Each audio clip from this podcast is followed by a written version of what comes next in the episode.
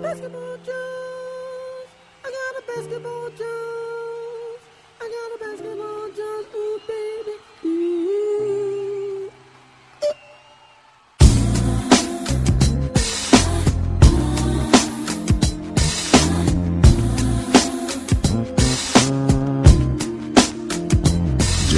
Uma troca tão grande quanto surpreendente, Blake Griffin tá de malas prontas a caminho de Detroit. A melhor turma de rookies desde LeBron James, Carmelo Anthony e companhia. Lesões que estão acabando com temporadas e que podem prejudicar os times de forma maior do que a gente imagina. Isso e muito mais no programa de hoje.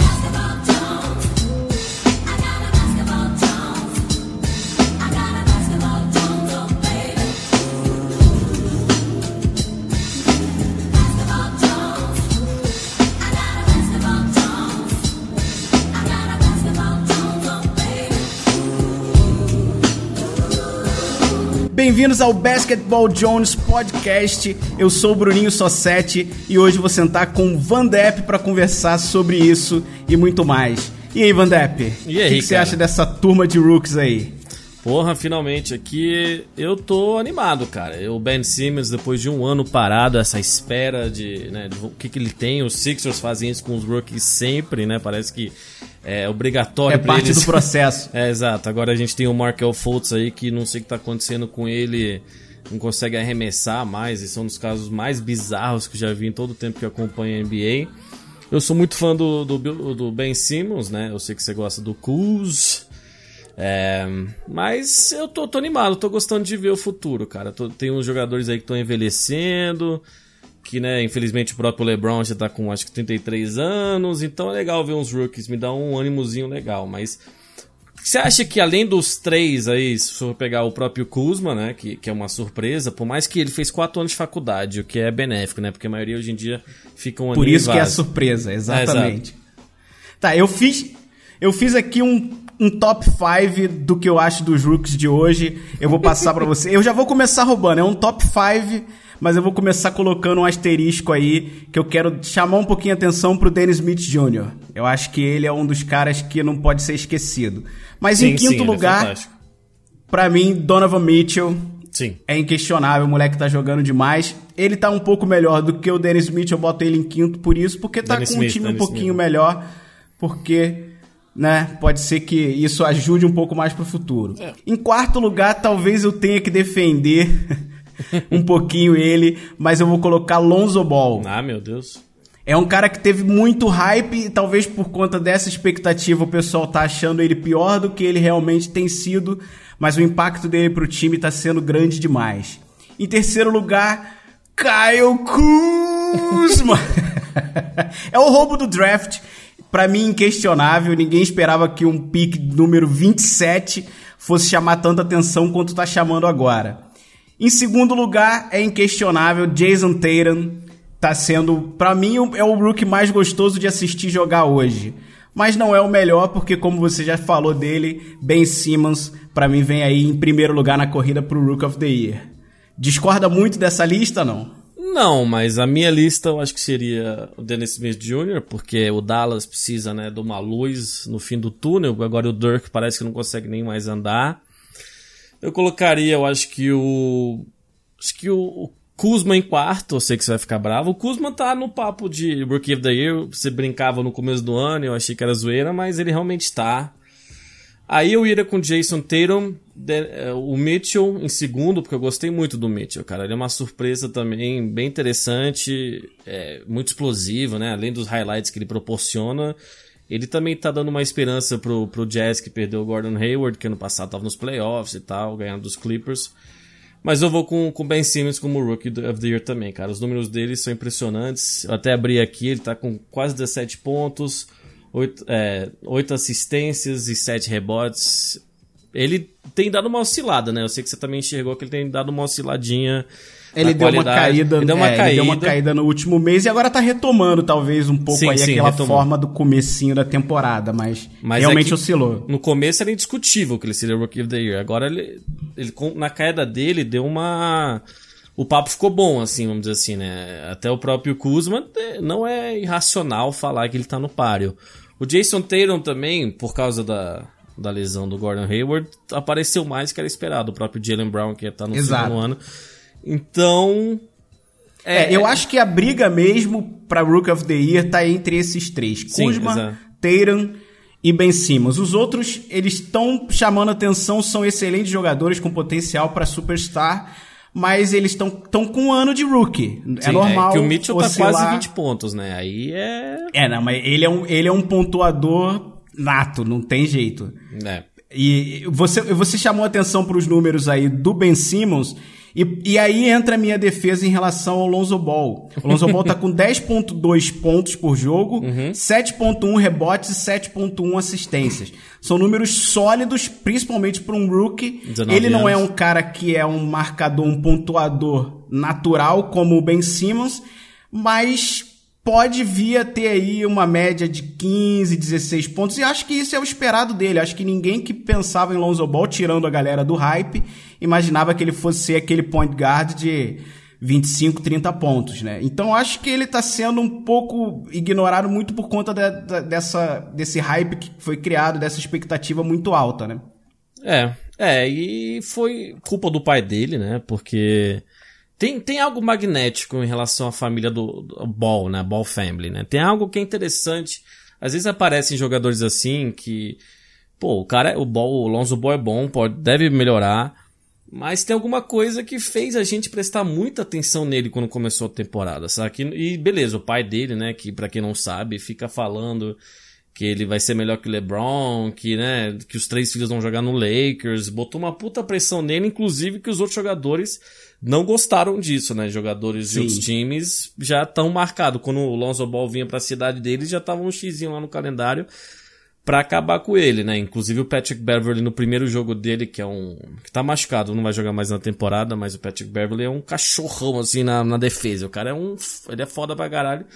Ele, pessoalmente, ele levou pro pessoal. Foi o pior sabe? marcador que o Lonzo podia pegar para primeiro Exatamente, jogo. porque ele é né? muito agressivo, ele é muito agressivo, ele não é só bom, ele é...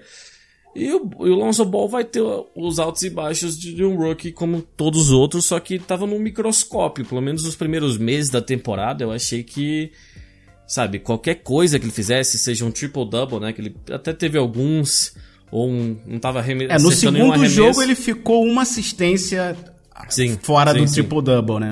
Mas é, agora, ele, quando ele se machucou, saiu um pouco do spotlight, então isso eu acho que acabou sendo bom pra ele. Inclusive, é, eu É, e não o pai sei dele se tá o na Europa também ajuda. Sim, exato, exato. E eu não sei se o Kuzma, por estar tão bem, ele eu sei que ele tem uma amizade com o Lonzo, eu sei que você acompanha muito os Lakers, por ser torcedor dos Lakers. É, Eu não sei se ele ser tão bom atrapalha o Lonzo no sentido de bota a pressão, ó, esse cara aqui, né, ele tá, foi 20 e tanto, você foi segundo, tá jogando mais. Ou, pelo menos a gente tem o Kuzma, deixa o Lonzo se desenvolver, vamos ver o que, que ele faz. saca? É, eu acho que é bom porque tira o, o- o Lonzo do. É, exatamente. É bom ter um cara melhor que vai chamar a atenção, vai botar embaixo do spotlight e aí tira um pouco essa pressão do Lonzo de ter que resolver tudo pro time. né? eu, quando falo da briga dos três aí pelo Rook of the Year, eu defendo muito o Caio Kuzma porque ele hoje não é um titular no time. Ele teve um período em que o Brook Lopes estava machucado e aí a mudança no- nos titulares colocou ele ali nessa vaga e nesse mês ele ganhou o Rookie of the Month, né? Da- claro que- da conferência.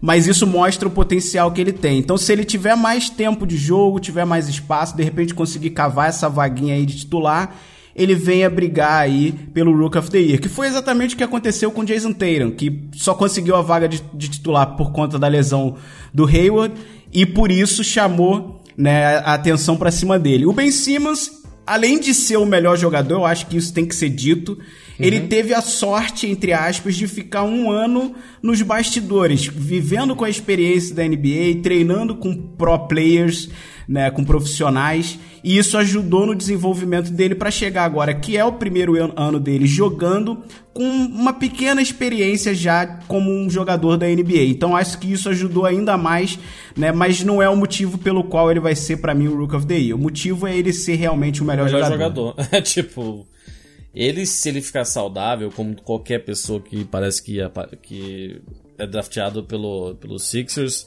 Ele tem potencial de ser o jogador da geração dele mesmo, saca? Se ele aprender, se melhorar nos free throws, porque um jogador de perímetro é, tem que ser melhor. Não pode ter, rolar um Hecka Simmons, né? Que começou com Hecka Check de fazer falta pra ele.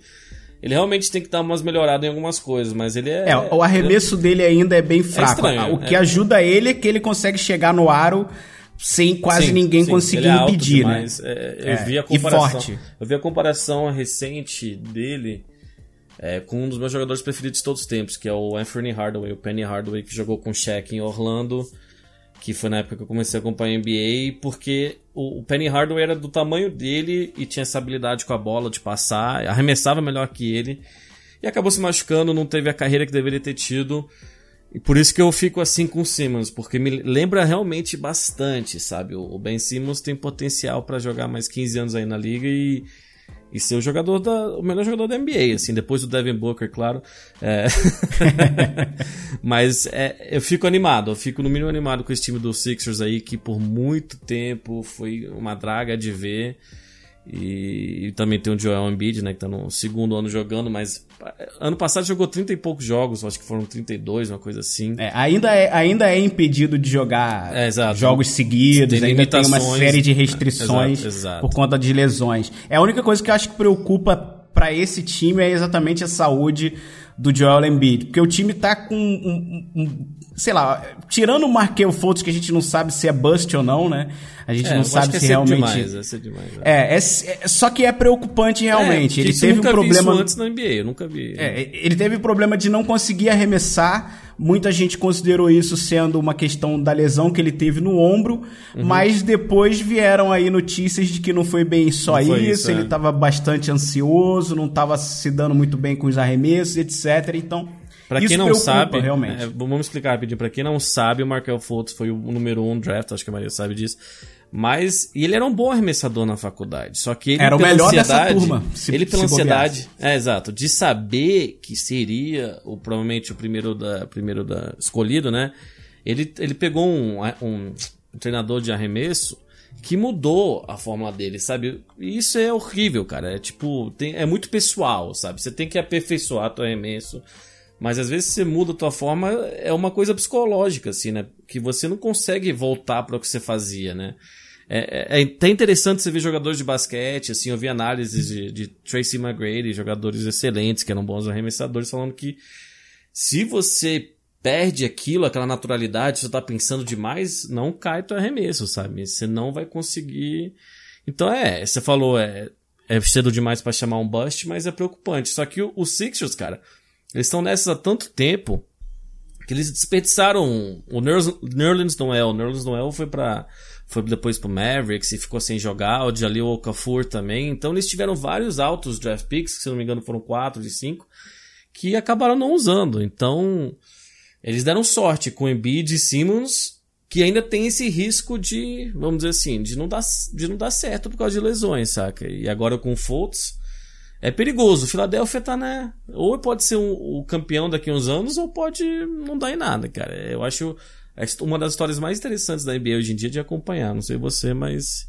Sim, não, concordo. Então, resumindo esse bloco, briga aí para Rook of the Year, Ben Simmons na frente, mas seguido talvez de perto por Jason Tatum e Kyle Kuzma e o, aquela atenção negativa pro Markel Fultz que talvez venha a ser o bust desse draft aí, né?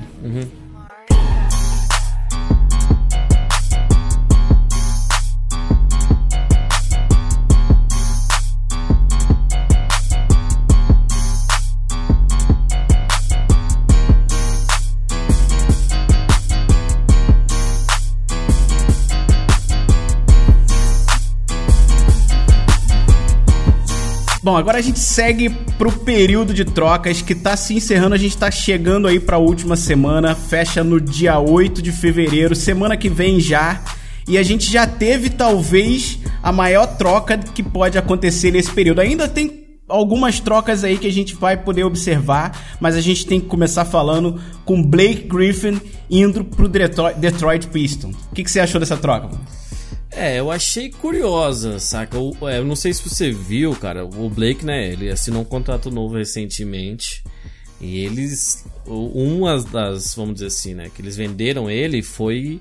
Eles apagaram a luz do Staples Center e é, colocaram a camisa dele, o número dele. Entre aspas, aposentando Exato, já a camisa como se dele. ele tivesse, né? Ok, fica aqui para sempre, esse número é teu. E um pouco depois. Meses. ele tá sendo. É.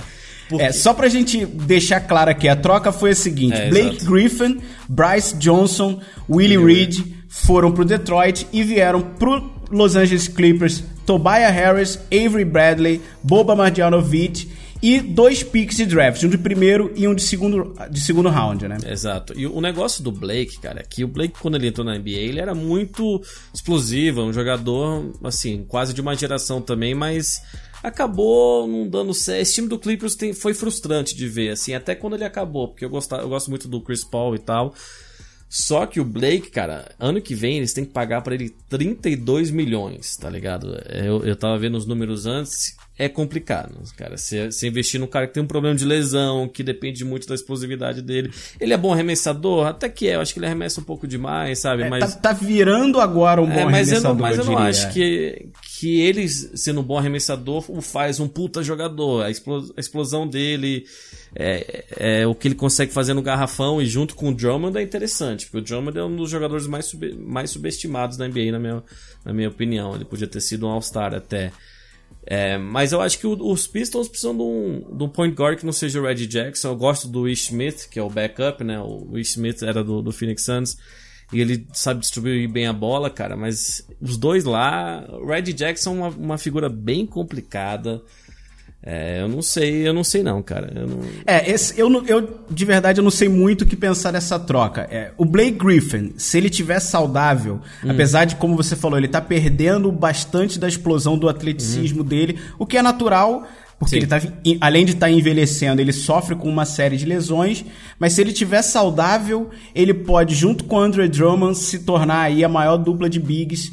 Agora com a queda aí do Boogie Cousins, Boogie, é. né, pode se tornar É, a maior leste não dupla tem ninguém, de né? bigs. É, Pra- do leste, com certeza. Não Exato, tem dupla ninguém mais pra forte. bater com frente com eles, né? Então, Mas na liga eu acho que pode até vir a ser. Se ele ficar saudável, ele tá começando a fazer a transição do jogo dele, tá deixando de ser um cara que joga acima do aro, pra começar a entender que o jogo dele pode funcionar por baixo também, tá adicionando um arremesso de três pontos agora, então isso vai casar bem. Eu acho que o, É, o Andre Drummond isso, saca? o Andre Drummond, ele, ele é muito parecido com, com o DeAndre Jordan, que era o center, que era a dupla do, do Blake Griffin no Clippers. A diferença é que o, o DeAndre defendia melhor, era um rim protector nato, basicamente, e o Andre Drummond ofensivamente é muito mais versátil, é muito mais forte do que o Andre Drummond. Então acho que pode funcionar. Os outros dois nomes que foram, foram para encher a cota. Né? No fim das Sim, sim. contas, eu acho que quem tá se saindo melhor nessa história toda é o Clippers. Porque já mostrou que quer refazer o time, quer recomeçar. Já, além de ter trocado o Blake Griffin, que era a maior estrela e que foi exatamente por isso talvez a maior surpresa, não se falava no nome dele agora para esse período de trocas, tá deixando à venda aí dois caras importantes pro time, né? Um é o Lou Williams, que eh, talvez seja o sexto homem da liga hoje, né? Tem Quase algumas discussões aí, também. mas é quase, Quase All-Star All-Star. também. E o DeAndre Jordan também tá pra sair. Se não sair agora no período de troca, sai aí no meio da, da temporada aí no Sim. off-season. E eu li que. Então acho que quem acaba ganhando é o Clippers, porque pegou o Avery Bradley, tudo bem, não é aquele Avery Bradley da época do Celtics, mas ainda é um bom jogador e defensivamente pode ajudar muito o time, né? Não só no perímetro, mas eu acho que no, no, no X1, né? No one-on-one, eu acho que ele é um defensor muito forte.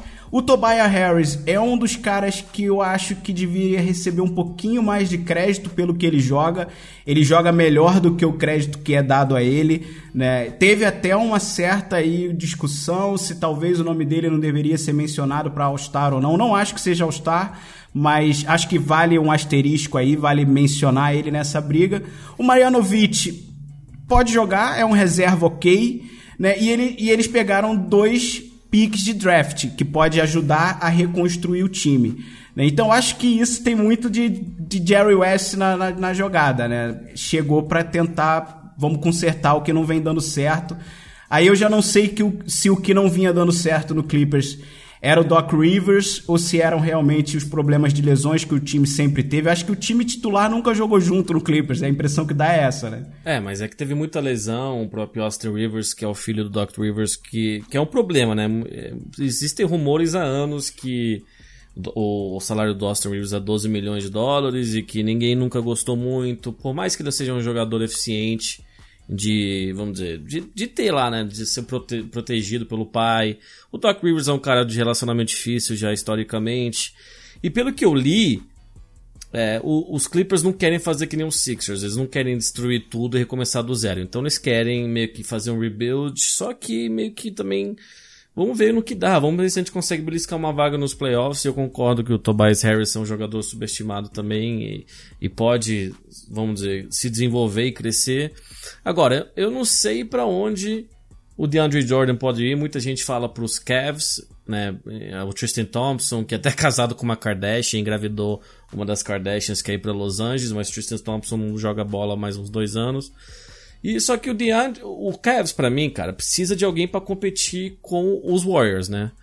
E o DeAndre Jordan não ajuda muito eles, na, na, minha opinião, nesse sentido. Beleza, ele é um reboteiro, um, um shot blocker, mas é, pelas é, lineups. Pelo ele... menos fortalece um pouco a defesa do Cavs, que mas... é a maior deficiência do Cavs. Sim, mas, mas não acho que seja ele a solução. Então, eu acho contigo. que com ele, contra o Celtics, sabe, lá contra o Horford e, e, contra os Wizards, que eu acho que agora sim o John Wall por dois meses vai. O próprio Toronto, ele, ele vai fazer uma diferença. Mas contra os Warriors, que para mim os Cavs têm que focar nisso. É, por mais que corra o risco de não chegar na final pelo quarto ano, quarto ano seguido, mas e o Lou Williams tem muita gente também falando que não precisa trocar ele. Por mais que ele tenha 31 anos, muito time que tá aí na beirada vai querer ele. Ele, inclusive, jogou pelo Rockets ano passado. Encaixaria bem de novo nos Rockets, mas é, eu não sei, eu não sei quem pode quem pode chegar e, e beliscar o, os dois? É, eles estão meio num, limbo agora, vamos ver. Vai, vai ser interessante. É, quem, quem que você acha então que saiu ganhando essa troca aí? É difícil, né, cara? Você falou. É uma troca confusa, né? Eu acho cara? que sabia que eu acho que o Pistons, por mais que eu não seja tão fã do Blake mais, os Pistons não conseguem, vamos dizer, atrair free agent, sabe? É, isso é, isso é Entendeu? E, um, eles um All-Star acabam... lá. O Blake saudável é All-Star, principalmente exato. no leste. E eles né? foram para, não sei se você viu, eles mudaram de volta para Detroit, porque ele, a, o, o, ginásio deles era longe de, da cidade, do downtown, né? Uhum. Então eles estão estão com dificuldade de tipo trazer o público, por mais que seja uma cidade, uma franquia que já tem três títulos, né, desde o Bad Boys e depois a era do Chauncey Billups e o Rip Hamilton e tal. Então eu acho que para eles foi bom, sabe? Para eles foi bom, mas é daquelas trocas que, uh, sabe? É, eu acho, eu acho que é basicamente empatado. Esse ponto que você, você chamou a atenção é importante porque realmente Detroit não é um destino de free agent. Uhum. Eles não vão conseguir nenhum All-Star na off-season. É. Então fazer essa troca agora é importante porque vai trazer público de volta para o ginásio, vai fazer a galera comprar ingresso, vai para mim isso garante eles nos, nos playoffs. O, claro que não vai ter lá, vai talvez morrer no segundo round no máximo, mas garante eles no, nos playoffs. Só que eu acho que a reconstrução do Clippers pode ser mais importante, né? É só, é só importante lembrar também que o primeiro round ali, o pique de primeiro round é protegido, né? De uhum, 1 a 4. 1 a 4. Se, se cair aí, continua na mão do Detroit. O que mas não eu sei. achei até um pouco arriscado. Eu deixaria, eu deixaria não só até o 4, eu deixaria ali até o 10 a proteção. É, porque o Detroit, porque... se não classificar os playoffs, vai ficar em nono, décimo, décimo. Exato. Eles Exatamente são um time decente. Isso. Eles começaram muito é. bem a temporada, então. Se, ele, se o Blake ficar saudável até o fim da temporada, eu acho que eles estão garantidos no playoff. Mas o histórico não ajuda né, Cara, né, a pensar nisso. A razão que eu acho que o Detroit fez isso é que o Stan Van Gundy, né, que eu gosto, foi um bom técnico até na época do Orlando, do Dwight Howard e tal. Ele tá também é o GM, né? Ele também é o que o manda-chuva lá. Só que as pessoas estão perdendo a paciência com ele, né? Então, ele não é só o treinador e o GM. As pessoas, ele, eu acho que tá assim. Eu vou tentar ganhar agora, vou tentar fazer o um negócio agora, senão eu tô fudido, né? Porque eles entregaram as uhum. rédeas da, da organização para ele. Eles deram o time e falou: tá bom, você monta. E eu achei uma boa ideia na época. Mas o Red Jackson para mim foi um erro já da época de OKC, ele era aqueles jogadores meio mimados, meio difíceis de convivência, que tem talento, mas não vai liderar teu time. O pois John... é, mas eu acho que hum. agora eu, ele se encaixa no lugar dele, porque é inquestionável que o dono do time passa Sim, a mas ser eu acho que ele tem dificuldade. Ele, ele tretou com o Russ, o Westbrook e o, o Duran por causa disso, tá ligado? Porque ele queria bola quando você tinha dois dos cinco melhores jogadores da NBA na época, ou sete, que seja, sabe?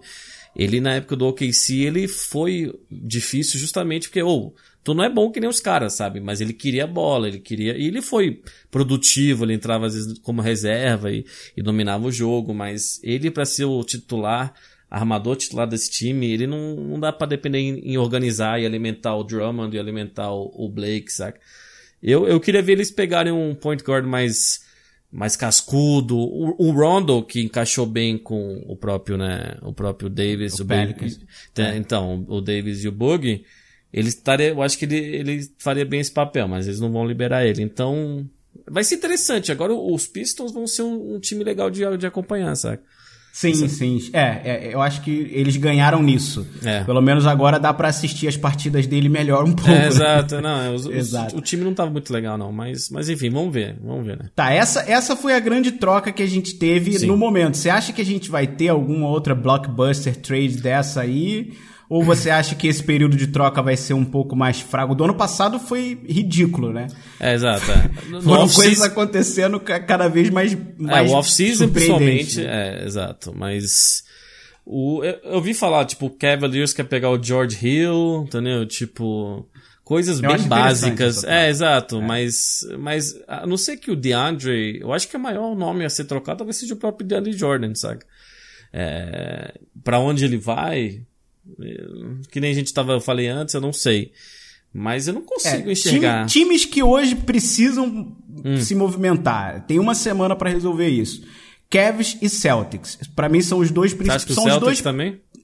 Sim, o Celtics ele precisa, ele é um dos times que tá aí na briga, já se questiona se vai ser finalista ou não, se vai passar e ganhar a Conferência Leste ou Fez não. páreo duro com o Warriors esses dias. Fe- Exato. E é- aí é exatamente por isso que eu acho que eles têm que se mexer, porque é um time que fez um jogão contra o Warriors, mas ainda não vence quatro jogos em duas semanas. É, na minha é, visão. É o famoso que time consegue ganhar dos Warriors. Exa- você- exatamente. é, eu- E eu acho que você depender de dois moleques. É claro que tem o Kyrie como a maior estrela, mas você depende muito de Jason Tatum e Jalen É, eu Brown. acho que não dá agora. São dois talentosíssimos, mas são dois moleques. Eu acho que a pressão de playoffs pode diminuir o jogo dos dois, principalmente se você realmente tá Uhum. aspirando ir pra final. Então eu acho que eles precisam se movimentar e trazer alguém ali pra asa para poder tentar jogar um pouco mais ali, ter um wing player que ajude um pouco, que, que ajude o time a não depender tanto do Kyrie, porque quando precisa, quem resolve no último quarto é o Kyrie e, esse é o jogador que ele é, ele vem sendo assim desde sempre. Então acho que eles precisam se mexer, claro, e o Kevs precisa resolver a defesa deles. O, o time não é, o time não tá bem das pernas, não só defensivamente, É, a, demais, a relação entre os jogadores já tá desgastada. É, o Isaiah parece. Thomas não entrou bem, mesmo É, machucado, ele não chegou bem mal. Encaixando bem mal. Eu acho que ele encaixou pior Hum. em termos pessoais na relação com os outros jogadores do que em quadra. Em quadra eu- é cedo, de repente, pra você questionar o cara que tá vindo de uma lesão Sim. Gravíssima, né? Mas eu acho que a relação dele já começou mal com o time do Cavs, que é um time que a gente tem que lembrar que não é bom em relação, né? Eles sempre têm treta entre eles. Quando Ah. o D-Wade foi pra lá, o próprio LeBron teve que dar entrevista defendendo e falou: "Não, não sei porque que os outros jogadores estão torcendo o nariz pra um cara que é campeão e que ainda pode oferecer algo pro time, né?" Sim. Então, não é, é um vestiário de bons relacionamentos. E isso pode acabar atrapalhando mais do que a quadra, porque a gente sabe que em quadra vai chegar uma hora que o LeBron vai tomar conta do jogo, vai falar: "Ô, vocês jogam do jeito que eu organizar" e eles vão jogar melhor do que estão jogando agora nesse- nessa temporada. É, então, nos anos passados, assim, o, o Cavs até que tinha um relacionamento decente, o, sem ser o Kyrie, né? Porque tinha o Richard Jefferson que, com que ele tinha um podcast com Channing Frye, e, sabe? Mas o, o D-Wade, pelo que eu li também, é, ele tem uma amizade muito grande com com o LeBron, né? E isso acaba isolando os outros. E, e chegou uma gente, uma galera nova, Derrick Rose, Jay Crowder, o próprio Isaiah Thomas, né? Então não é o mesmo time dos últimos anos. E isso realmente, o Jay Crowder, que era para ser um especialista de defesa, que não, agora o LeBron não precisa mais ficar marcando o Kevin Durant, sabe? Não precisa ficar marcando Kawhi Leonard, se fosse eles na finais, que nem Ele não tá defendendo bem, ele não tá arremessando bem. Ele é um ele cara tá fazendo talvez o pior ano da, da, da carreira dele. É. Então, é, eu acho que os Cavs vão se acertar, cara, mas não a ponto de ganhar dos Warriors. Com esse time, É. você acha também que precisa mudar? Um George Hill seria uma boa adição, mas nada que muda muito. Eu acho que eles vão para as finais. Eu ainda acho que mesmo o Celtics e o Raptors, o Raptors é um time que fala um pouco, que eu não sou É, tão verdade. fã de assistir de- há anos, eu não gosto muito daquele time, eu acho que eles são pipoqueiros, eles de fato são pipoqueiros, mas esse ano estão mais acertados do que nunca. É, o, DeRo- o, DeMar DeRozan tá, Tá num bem, ano tá- melhor, tá- mas tá- tá, tá. mais, mais maduro, eu diria. Exato, exato. O Kyle Lowry era considerado o melhor jogador dos dois e esse ano é claramente o DeRozan. Exato. Mas eu, não, mas eu acho que eles veem o LeBron e eles, sabe, encolhem. Eles não conseguem. é, mas vamos ver, cara. Eu ainda acho que É. da, da Warriors e Cavs. Infelizmente, Eu eu, queria que ver um Celtics e, e Houston ia ser irado, saca? Mas, enfim. Talvez, é. Mas o, o Houston acho que é o único time que pode Sim. realmente incomodar Sim, sim. Sem Kawhi o Leonard. Warriors ainda. hoje. É, sem Kawhi Mas Leonard. se, se o Warriors for pra final, passar pelo Houston, que é, é bem provável, pra mim eles são campeões de novo. Por isso que eu cansado. queria ver o Celtics eu queria ver o Celtics se mexer nessa, nessa, nesse período de troca agora, né? O problema pra mim hoje é que tem mais gente vendendo do que comprando. Hum. É, exato. Todo mundo então quer se isso livrar de talvez alguém. movimente pouco o período de trocas, mas que tem times precisando tem, pra mim, os dois que tem mais que se mexer são Celtics e Cavs. O Cavs pra arrumar a defesa, principalmente, Uhum. e o Celtics pra você não ter que depender de dois basicamente novatos. De lembrar, tá no segundo ano, mas ainda é, bem novo, né? Ainda tem muito pra desenvolver, apesar de ter muito potencial. Uhum. Então acho que esse período de troca não, a gente não vai ter nada muito maior do que Blake Griffin sendo sendo trocado pro Detroit não, né? É, eu acho que acho que vai ficar por aí. Não- Vamos ver, né? A NBA sempre. O Blake Griffin. Ninguém ia imaginar que ele fosse trocado, assim, saca? Então. A NBA tem dessas, cara. O off-season foi maluco nesse sentido também. E engraçado do DeAndre Jordan é que tem aquela história, talvez alguém não saiba. Uns anos atrás ele assinou, né? Ele combinou com o Mavs que ia jogar, né? Com o Mark Cuban que Sim. ia jogar no Mavs. Aí o Chris Paul, Blake Griffin, eles todos Ele foi eles prenderam, sequestrado eles basicamente prenderam ele na casa caras. dele até Exato. ele aceitar. E teve guerra É, de e aí é que é um emoji. problema, porque se ele tivesse ido, ele não estaria abandonado hoje no Clippers. né? Exato, Porque mas- todo mundo daquela época foi embora, menos ele. É, então, mas o, o Mavs também acabou num. Eles fecharam com Wesley Matthews, que era pra ser o Harrison Barnes. Eles fecharam com jogadores medianos, que eram times bons. O Wesley Matthews era bom jogador nos Blazers. Mas eles são dos piores times da NBA. Então, assim, Você cara. vê alguma chance do Paul George É, tá em, em rumores de troca aí? Não. É, é interessante. Mas eu li hoje, cara, que aumenta a chance. Isso aqui eu acho que não, mas eu li que aumenta a chance do LeBron e do Paul George irem pros Clippers no, no off-season. Porque eles querem morar É, em Los é, Angeles sim, e sim, jogar no Lakers é. não dá, né? Porque tô brincando. Eu acho aí é aí que é a questão. Mas o LeBron não vai Eles estão liberando, tá eles estão liberando aí o teto de salário para poder caber esses dois jogadores. Mas se você tá indo para LA, principalmente LeBron no fim de carreira, vai pro Lakers, não, vai pro Clippers. eu acho né? que, mas aí eu acho ao contrário. Eu acho que o Lakers é uma sombra muito grande. Kobe, Magic, sabe, James Worthy, é, Kareem, Shaq, porra, é, é muito. Mas eu acho que o LeBron, a chance do LeBron ir pro Clippers pra mim é menos de 1%. Eu acho realmente que é a maior chance dele ir pro Lakers. Mas o Paul George cresceu torcendo pro, pros próprios Pro Clippers, Clippers, é. sabe? E- É. Mas ele também deve querer ganhar agora. Inclusive o time do Thunder, cara, se acertou, né? É, uma discussão mais para outro podcast, a gente vai falar, eu acho que, que eu queria falar contigo sobre o Russell Westbrook, que a gente tem pontos de vista interessantes sobre isso. Mas o time do Thunder, se não me engano, da gravação desse podcast aqui, ganharam oito seguidas, nove seguidas. É, que foi um time que estava sendo muito questionado no Exato. começo. Só, só para fazer um breve então comentário, já que a gente está tocando aí. Eu achava que ia dar muito certo, muita gente questionava, que são três caras que exigem muito a bola na mão e tal. O o Paul George um pouco menos até. E aí realmente o encaixe no começo não foi tão bom. O o Westbrook não estava sendo ele quando estava jogando, porque estava tentando Sim, né, receber os outros bola. dois. É. E aí agora ele tá sendo ele de novo, tá voltando a ser o Westbrook MVP.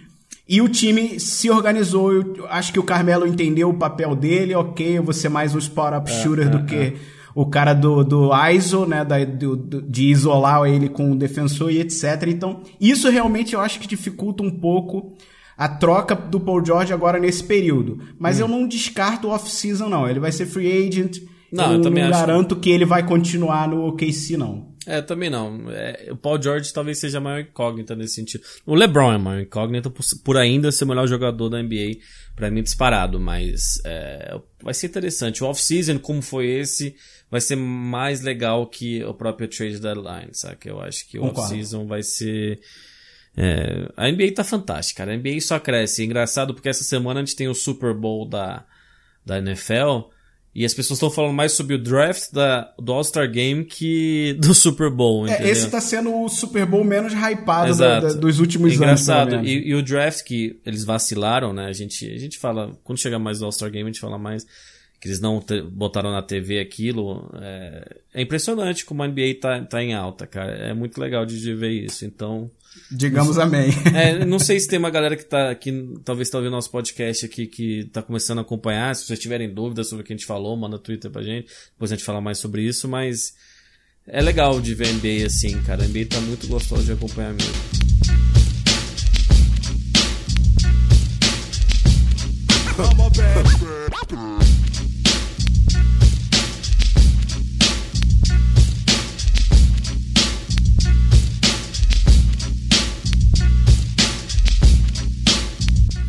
Então vamos partir pro legal, pra uma parte bem chata e bem ruim, hum. que estão sendo as lesões que estão rolando agora. A gente teve lesões que estão encerrando temporadas. A gente já começou logo de cara com Jeremy Lin perdendo a temporada inteira, seguido pelo Hayward perdendo a temporada inteira. Aquela lesão Foi uma Hayward, de partir o coração, porque ia ser Primeiros minutos da temporada. O ano da carreira dele, cinco minutos em quadra, e ele tem uma lesão uma gravíssima. lesões né? gra graficamente, assim, visualmente mais que Sim, recente a gente teve o Robertson perdendo a season. Verdade. Teve o Boogie Cousins. John Wall agora que vai perder aí uns, umas oito semanas pelo menos, porque operou o joelho. Então, o, o que, que você acha que essas lesões podem fazer? Porque, para mim, o Pelicans acabou de perder as chances que tinha de brigar por playoffs.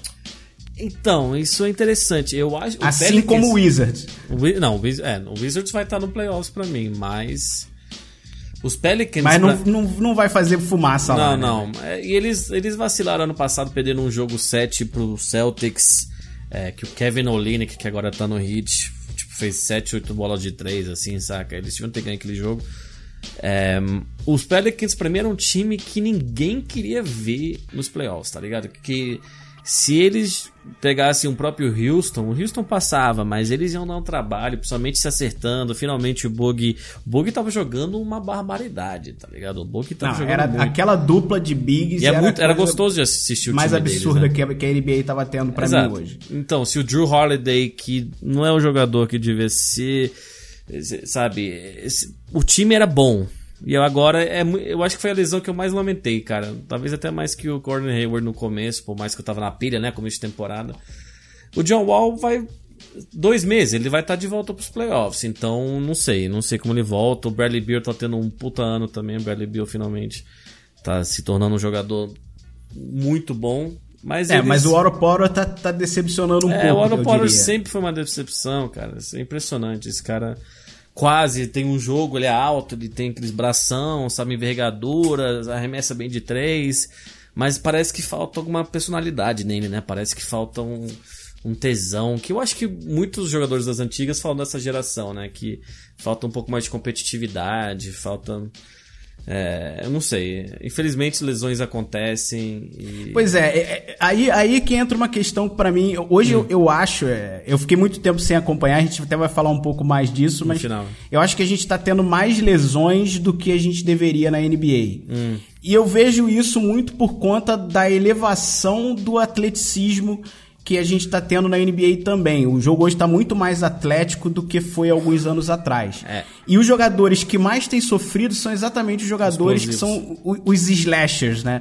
É o cara que pega a bola e, e, e vai correndo em direção ao aro e muito por conta disso, por estar tá saltando muito alto, por estar tá sempre em contato é, com, com outros jogadores, acaba joelho, se prejudicando. Né? Exato. Exatamente.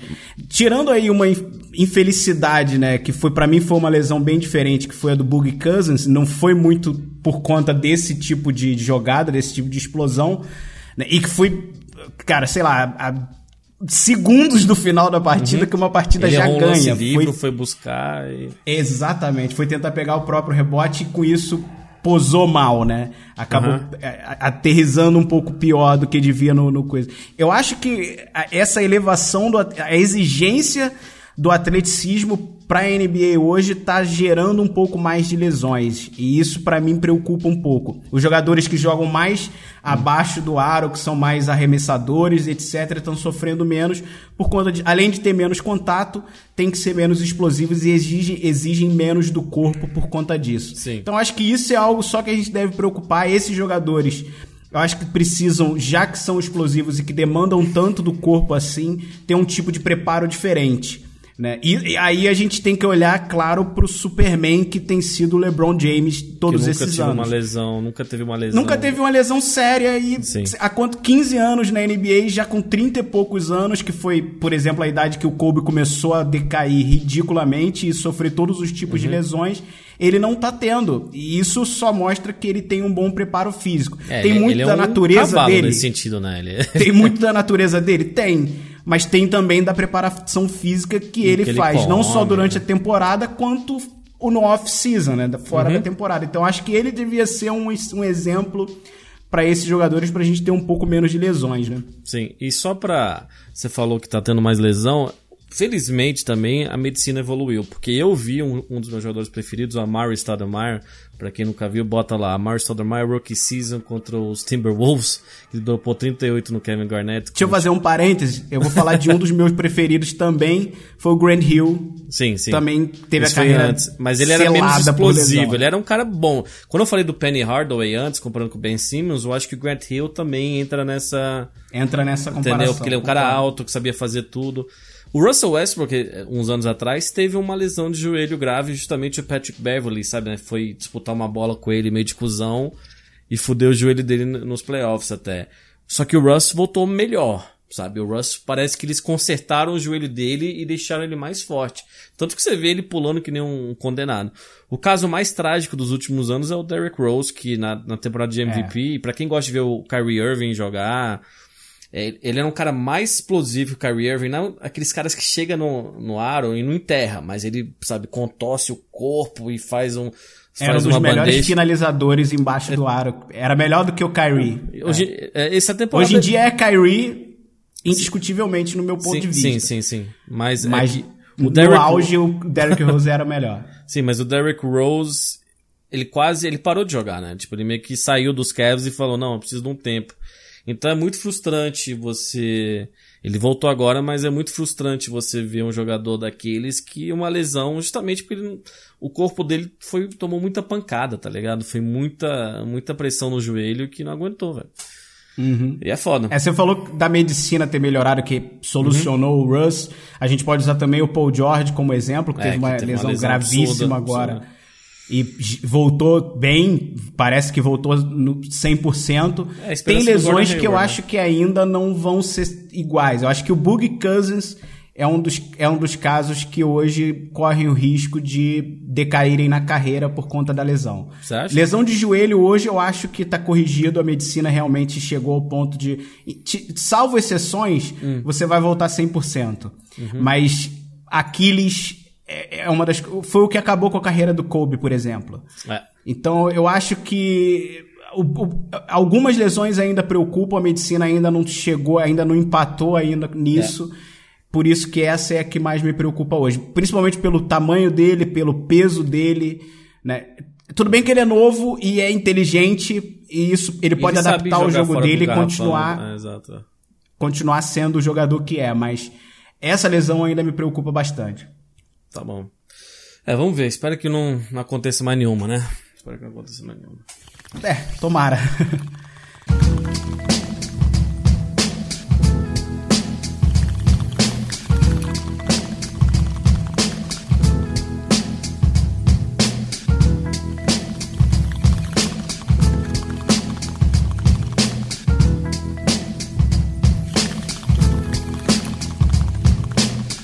Bom, então para fechar o nosso podcast de hoje, a gente vai para o último bloco, que a gente pretende fazer um bloco com leituras de e-mails, perguntas, não só e-mails, né? Você já citou Tweets, o Twitter, né? A gente quer que vocês enviem pra gente perguntas pelo por e-mail, pelo Twitter, pela maneira que você encontrar a gente para enviar as perguntas, a gente vai selecionar algumas para debater aqui, né? Qual é o nosso Twitter, Vandep?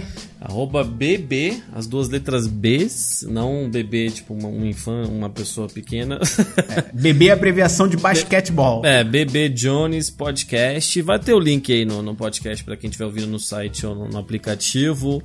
O, o Twitter lá manda perguntas, a gente vai twittar também durante os jogos, tá, às vezes. E o Instagram também é BB Jones Podcast. A gente vai postar é, coisas, notícias para vocês darem a opinião de vocês. A gente vai postar fotos antigas, é, Claro que muitos NBA. highlights. Que Exato, Essa highlights. temporada tem gerado bastante, Exato, inclusive. gente- segue lá, o Instagram a gente vai tentar trabalhar bastante nisso, então a gente agradece a força.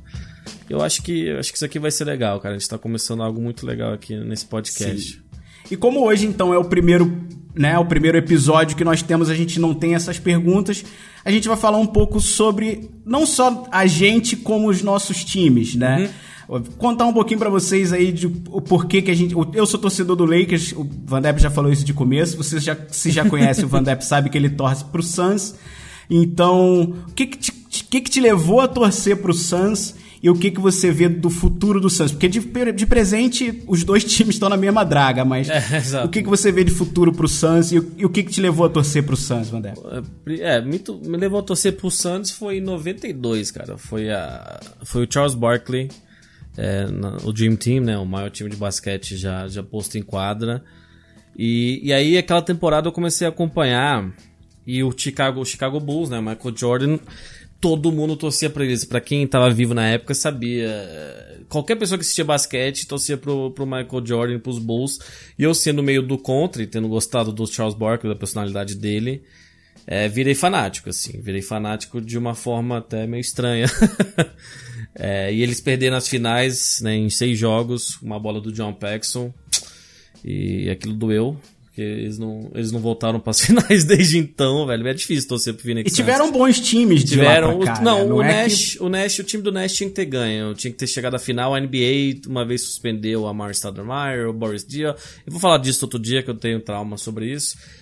e, mas assim, desde então sou muito fanático pela própria NBA e pelos Phoenix Suns. é, é, tem sido gostoso acompanhar, mas é difícil acompanhar um time de mercado pequeno, um time que tem um dono que o Robert Sarver, que não tá nem aí, saca? Que desde que comprou o time do Colangelo, é, que hoje em dia, vamos dizer, o, o, o Jerry Colangelo, ele, ele controla o USA Basketball, né? Ele, deu, ele foi responsável por essa reformulação do, do basquete dos Estados Unidos, que vem ganhando todas as Olimpíadas de novo.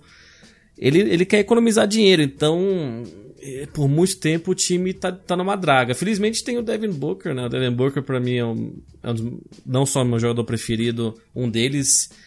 Ele é um dos poucos pra que mim, ele naquele tá time. no top, no top 5 jogadores jovens É, da exato, liga exato. facilmente. Ele é muito legal de assistir basquete, ele é mas eu tenho dificuldade de assistir jogos do Santos hoje em dia. Eu assisto, mas é meio deprimente, entendeu? É um time meio sem rumo. Mas é um time que, em, em princípio, tá em reconstrução, Tá, né? Você tá, acha que o futuro tempo. pode ser bom? Então, ele teve a quarta, quarta escolha do draft, que foi o Josh Jackson, que mostra uns flashes, tá, tem pontos de 10. Entendeu? Posso só dar um pitaco aí? Eu acho que foi uma escolha errada. É. Não, não pelo moleque em si. Eu acho que ele tem potencial pra ser um grande jogador. Mas eu acho que pro encaixe pro time, talvez o Suns, o Suns não devesse deixar passar um Dennis Smith, por exemplo. É, mas o Dennis Smith foi bem, tipo, bem depois, assim. Ele foi meio que. Exato. Uma... Mas ninguém sabe, senão outros times teriam draftado o Dennis Smith. Foi vacilo todo mundo, o, o, o Mitchell também. E, e eles também draftearam recentemente o Dragon Bender, sabe? É, pô, o cara Que é ainda não europeu. mostrou o porquê, É, né? Alex, é, o Dragon Bender é pra ser tipo um Dirk Nowitzki alto, que arremessa a bola de três. Ele tem uns flashes, o Jeremy... Não, Jeremy Lin, o Alex Lang, é, que também é pra ser pivôzão, não fez muita coisa. Então eles têm errado um pouco nos drafts. E, recen- e há uns anos atrás eles tinham três alas, eles tinham três point guards, né? Que era o, o Goran Dragic, tá no Heat, o Isaiah Thomas, que eles tinham acabado de tirar do, do- dos Kings, e o Eric Bledsoe. Três baita jogadores. Foi uma, foi uma experiência, porque o ano anterior o Phoenix tinha ganho 48 jogos e não tinha classificado para os playoffs. E aí eles queriam, né? E aí eles trocaram, pegaram Brandon Knight, trocaram Thomas, sabe? Foi uma troca horrível. E que desde então eles estão tentando, tentando, se recuperar, cara. E o Phoenix, com certeza, o Clippers querendo trocar o Blake Griffin, eles ligaram pro Phoenix. Mas felizmente Sim. o Phoenix não fez, não, não, fez nada desesperador, assim, por é. mais que não teria muita peça para oferecer, a não ser. Não, é isso que eu ia falar. Eu acho Sabe? que no, no, fim não ia conseguir trazer Só... porque ia faltar oferta, né? Eu fiquei animado na que o Phil Jackson tava de saída e eles queriam ele quase trocou quase trocou o unicórnio, né, nosso querido Porzingis e rolou rolou papo de Eric Bledsoe e o, e o, o quarta pick, o Kyrie Irving também, quase, sabe? E eu fiquei animado e mas torci para time de Pequeno, é, o Eric assim. Bledsoe foi, uma, foi um, um, aperto que eu, pelo menos, eu, eu acompanho o, o Suns bem mais afastado, bem mais de longe que você, né? Claro, por ser torcedor você vai estar acompanhando uhum. muito mais de perto. A minha visão hoje do Suns, é, eu tenho medo que acabem perdendo o Devin Booker não, também. acho que não. O Phoenix tem, é o receio tem muito que mais eu tenho. dinheiro. Pelo, pela, pelas regras do CBA, eles podem oferecer mais dinheiro. Você pode oferecer mais dinheiro para a pessoa que você drafteou.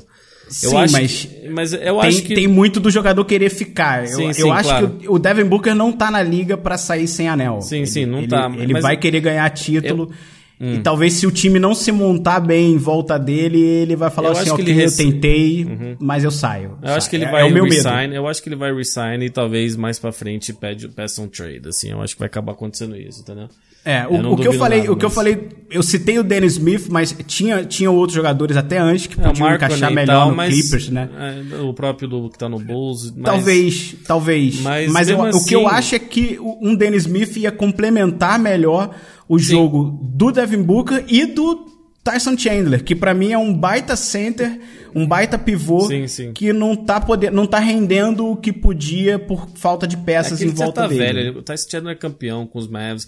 Quando a gente tá falando de trocas e do DeAndre Jordan, eu até falei, cara, se eu sou um Cavs da vida, eu tento pegar o Tyson Chandler mais barato, sabe? Que às vezes faz a mesma coisa que o próprio DeAndre, ele é mais velho e tal, mas ele é reboteiro da toco é, e tal. É, então, tão rim protector exato, quanto o então, DeAndre, concordo. É assim, o Phoenix, na verdade, precisava entregar, precisava de um Brad Stevens da vida, saca? Precisava ter um técnico foda que tomasse as rédeas da franquia, sabe? o Ryan McDonough, que é o GM, falar, não, vaza, deixa que eu cuido um de tudo. Ah. Um Brad, o Brad Stevens é exatamente o cara que fez o Isaiah Thomas se tornar o Isaiah Exa Thomas. Exato. Né? Ele Porque até bom, chegar lá ele não era o jogador que é, era. Então, isso que eu...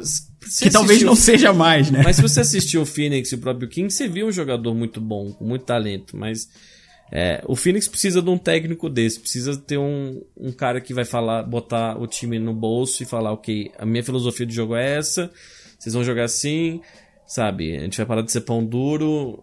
Eu acho difícil, cara. É, eu não sei, eu fico meio, meio sem esperança, mas eu me contento em é, acompanhar mas o, Devin, Booker. o Devin Booker te, pelo menos te faz é, olhar exato. pro fim do ele, túnel, ele, né? Ele, você vai ver estatísticas dele, ah, jogador não, com é um mais jogador. com mais 30, 30 pontos nas primeiras temporadas desde LeBron e Tracy McGrady, sabe, coisas assim. Ele tem umas estatísticas absurdas, mas ele é muito legal de é, ver jogar basquete, isso é legal. Ele, é, ele, tem um arremesso ele é mais puro. cravado, com é, certeza. Ele tem um arremesso muito puro, assim, muito é, lindo de ver. Eu gosto muito do cara, então é, agora então cara. chega de falar de time ruim. Já, vamos falar do Lakers agora? Vamos falar de time de verdade, que é Los Angeles Lakers. então. Bom, começando como você, né, eu vou explicar o, ah, o que, que, me fez torcer pro Lakers e dizer modinha, o que, você modinha. Né, o que, o que me faz torcer hoje, né? O que, o, o que eu vejo do time hoje, né? É, eu comecei a acompanhar basquete depois de você, né? Teve aquele boom do Dream Team, uhum. e aí aqui no Brasil começou a ficar popular em 95, 96, o que era só Chicago Bulls, claro, uhum. né? E eu comecei a acompanhar ali por volta de 98, 99. E tinha muito daquele, daquele falatório a respeito do Kobe, né? Que tinha sido draftado acho que em 96 ou 97, talvez 96 e que era aquela promessa, era o novo Jordan, já pessoas fazendo comparação e etc. O Lakers tem isso, é, pelo tamanho da franquia que é, em todo momento que você chega na liga, até agora que o time tá uma merda, você sempre tem algo para falar do Lakers, tá sempre na mídia e etc. Então é um time que sempre chama atenção. E esse, esse movimento do Kobe me fez olhar muito pro Lakers. E aí, nesse período, eu vi uma reportagem sobre o Magic Johnson, que para mim é o verdadeiro MJ, saca? Ele para mim, ele para mim é o verdadeiro não, ídolo a partir da. Não, é claro que isso é uma brincadeira, mas. tá né, é, é, ele, para mim, foi o cara que me determinou, ok, então a partir de hoje você é roxo e amarelo. Então, nesse período, claro que o Kobe e Shaq junto entregaram uma das coisas que qualquer torcedor quer ver. É discutível se esse é o time mais dominante que teve na, na NBA ou não. É discutível, acho que não, mas não, não deixa não. de ser um time fantástico para se assistir. Né? E hoje em dia é um time que tá numa reconstrução e que eu vejo um bom futuro à frente. A gente tem talentos jovens, bons talentos, acho que nenhum superstar pintando até o momento, mas All-Star talvez. Vamos botar aí o Brandon Ingram daqui a alguns anos, o próprio Lonzo, o Caio Kuzma se continuar no time, porque eu não vejo ele como sendo aquele cara de certeza, porque estão querendo reconstruir a franquia em volta de Lonzo e Brandon Ingram. Então tem bons talentos jovens e tem a, o apelo de mercado de atrair free agents. Se tiver espaço, dependendo da conversa, é claro que não vem ninguém. Se fala muito de Paul George, se falava muito de Boogie Cousins, né? Acho que ainda não tem que estar tá fora da discussão, mas a lesão né, faz a gente uhum. olhar diferente para esse caso e fala-se muito de LeBron. Eu acho que só o Paul George não vem, só o LeBron também não. não. Se a conversa for bem alinhada e conseguirem os dois juntos vir, aí talvez eles aceitem e isso bota os times de volta para os playoffs, que já não estão há alguns anos. Mas não acho que também já seja o time para título. Para isso, vai precisar um pouco mais de anos aí nas costas do Lonzo, vai precisar um pouco mais de anos nas costas do Brandon Ingram, que como eu falei, nenhum dos dois são o Devin Booker, mas o conjunto do Lakers hoje eu vejo como melhor do que o do Suns. Eu acho que o Devin Booker tá bem acima desses dois. Então, eu entendo que você fala isso porque se você pegar a média dos jogadores e o que eles estão produzindo agora, realmente, tipo, tem, o Suns tem umas decepções no draft grandes. É que, pra ser, ser tipo, disputar título, você precisa daquele cara. E o Lakers não tem esse cara. E o Phoenix não vai disputar é. título nos próximos anos. Mas o Lakers, eu não vejo nem o Kuzma. O Kuzma é um baita jogador, mas ele não vai ser um superstar, eu acho, saca? Então, para mim falta isso no, no Lakers e também falta esse atrativo atrativo para chamar free agents. Geralmente free agents quer jogar com um cara que é foda que tá lá, tá ligado? O cara, o cara do Lakers, aquele que você confia na hora do aperto, passa a bola para ele que tá tudo certo, não é nenhum dos jovens, é o cara que a gente tem que atrair uhum. no off-season, né? Então, é, aí é que eu vejo o problema. Só que a gente tem um grupo de jovens muito talentoso. Não só esses que eu citei, a gente e estão aí inclusive para trocas o próprio Julius Randle e o Jordan Clarkson que são dois jogadores que têm sido os dois melhores do time durante essa temporada. Vem do banco. O, o Julius hoje está sendo mais titular, mas não acho que seja titular garantido, não. Acho que ele devia vir do banco. Tem uma energia boa, tem um, um, um, um, basquete interessante. O Jordan Clarkson, ele desenvolveu um pouco pior, porque eu acho que ele vinha sendo mal utilizado. E aí eu acho que para mim o principal problema do Lakers hoje está sendo o Luke Walton, que é o técnico é. do time.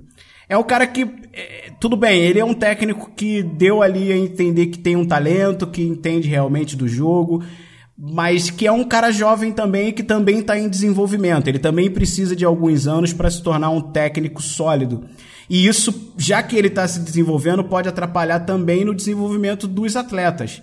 Então isso é o que me preocupa mais no Lakers hoje. Eu acho que a gente precisava de um técnico, não digo um Brad Stevens ou um Pops, mas um cara mais, talvez um Doc Rivers, um cara mais sólido, saca? Que fosse ajudar um pouco mais no desenvolvimento dessa molecada.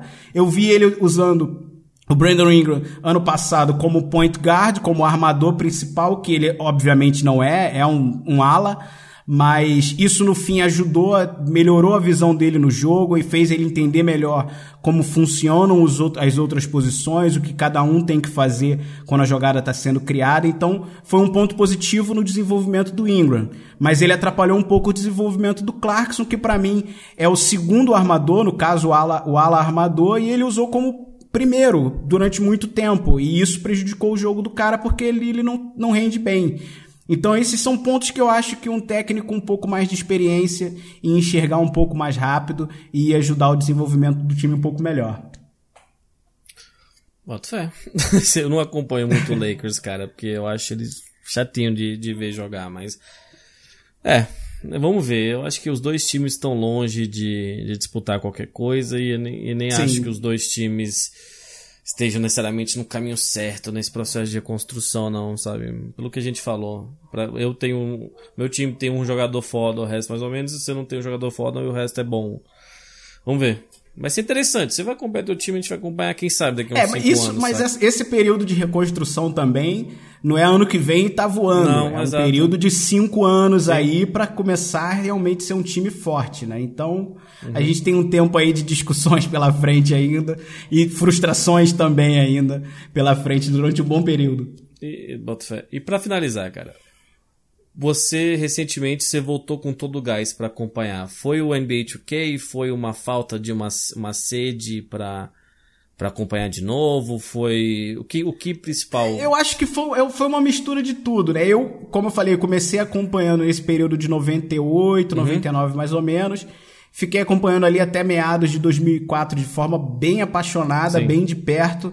E, e, e não foi nem o, o- o Lakers perder e a crise no Lakers que me fez parar de acompanhar, não. Foi simplesmente. Eu, tanto que eu nem vi a derrota do Lakers. Eu É, simplesmente fui Pistons, é. me, me interessando por outras coisas. Foi quando eu comecei a tocar mais, a, atuar na música profissionalmente, etc. Então, eu também nesse período fui deixando o futebol um pouco de lado, que era uma segunda paixão, né? E eu vim sem acompanhar esporte até agora. O, e o 2K tem muito disso, Uhum. tem muita influência nisso, mas eu ter começado a jogar o NBA 2K da, da forma que comecei foi exatamente, viciou porra, muito. tem um vazio na minha vida, É, que então, foi o exato, esporte desde exato. sempre, né? Eu, a NBA eu comecei a acompanhar em 90 e pouco, mas o futebol eu acompanho apaixonado desde moleque, desde 88, 89. Sim, sim, sim, então. Então, faltava gostoso, né? faltando esse tipo de paixão na minha vida realmente. Aí eu afunilei no NBA 2K, claro que por conta de né, trabalhar com videogame hoje e aí ser um caminho mais natural. E aí todo esse movimento que eu fui vendo, o NBA 2K é um jogo que realmente é um baita simulador do esporte. E aí isso me chamou a atenção pra Pô, vamos dar uma olhada como tá a temporada. né? E você vinha me enchendo o saco há uns quatro anos. A gente uma vez até assistiu alguns jogos É, na tua exato, casa. eu vi que você tinha eu interesse, mas curtia aquele- e etc, é, falta- mas eu não tinha aquele ímpeto de assistir. E eu vou te falar, fico muito feliz de ter voltado agora. Não ia fazer tanta diferença se tivesse voltado alguns anos atrás. Mas essa temporada tem um, um tempero a mais. Ela-. Uhum. desde a off-season, como você falou, essa temporada tá sendo uma das melhores nos últimos anos. É, e se nota a paixão verdadeira que você tem pela parada, não é só. É, é bem legal de ver. Então, esse podcast vai ser isso. A gente, com nossos pontos de vista. Eu acho que a gente vai ser legal isso aqui. Isso aqui vai ser um projeto interessante que a gente, né? A gente ia lançar um podcast junto há muito tempo e. E bom, né? Agora. Bom, finalmente- lançamos agora. É, exato. que foi esse. É, então, e que nem a gente falou antes, segue lá nas redes sociais, os links estão aí, o, o Bruninho, o Bruninho faz a streams dele também, jogando o 2K, que nem ele falou, e outros jogos. Eu tenho meu outro podcast, o de cabeça limpa, caso vocês não conheçam, mas tá aí, cara. A gente vai tentar lançar semanalmente, né, Bruno? A gente vai tentar lançar semanalmente aqui e sempre discutir. Mande suas perguntas no Twitter, o e-mail também tá por aí, que é basketballjonespodcast.gmail.com. Mande suas perguntas, mande seus comentários, discordando, concordando com a gente, porque vocês vão dar um, um, tempero mais diferente, um tempero mais legal pro podcast aqui e uns assuntos pra gente debater e discutir aqui. Então, fica a nossa gratidão, a gente tá muito animado com esse projeto, então, tamo aí. E, se- e lembrando, se você curtiu, não deixa de avaliar lá no iTunes. Exatamente. Dá uma moral pra gente, Isso dá uma ajuda força. muito, conta pros teus amiguinhos. Exatamente. Convida a galera pra roda de bate-papo, porque aqui é um bate-papo, não é? A gente não tá te dando notícia, não tá te dando informação, a gente quer que você participe também do podcast junto com a gente. Então convida a galera e não deixa de avaliar, porque isso dá uma moral legal, né? Dá, dá, dá. E, como vocês viram, a gente tem os pontos de vista, assim. A gente vai tentar explicar pra quem tá com- acompanhando agora, quem não conhece muito. Eu vejo muita gente que fala, quero acompanhar NBA, mas eu não sei quando. Agora é uma boa época, que daqui a pouco tem os playoffs, tem o All-Star Game chegando aí também. Então, espero Que a gente vai falar sobre isso, Claro, mas claro. talvmuito seja o melhor All-Star dos últimos Vai anos. ser muito finalmente. finalmente, finalmente, porra. Mas é isso, então espero que vocês embarquem com a gente nessa jornada também, porque a gente tá muito animado, cara. Eu tô, tô bem feliz em, em fazer esse podcast. Mas é isso. Mais alguma coisa, Bruno? Não, amém. Amém. Tá então. então a gente vai nessa. Até a próxima, rapaziada.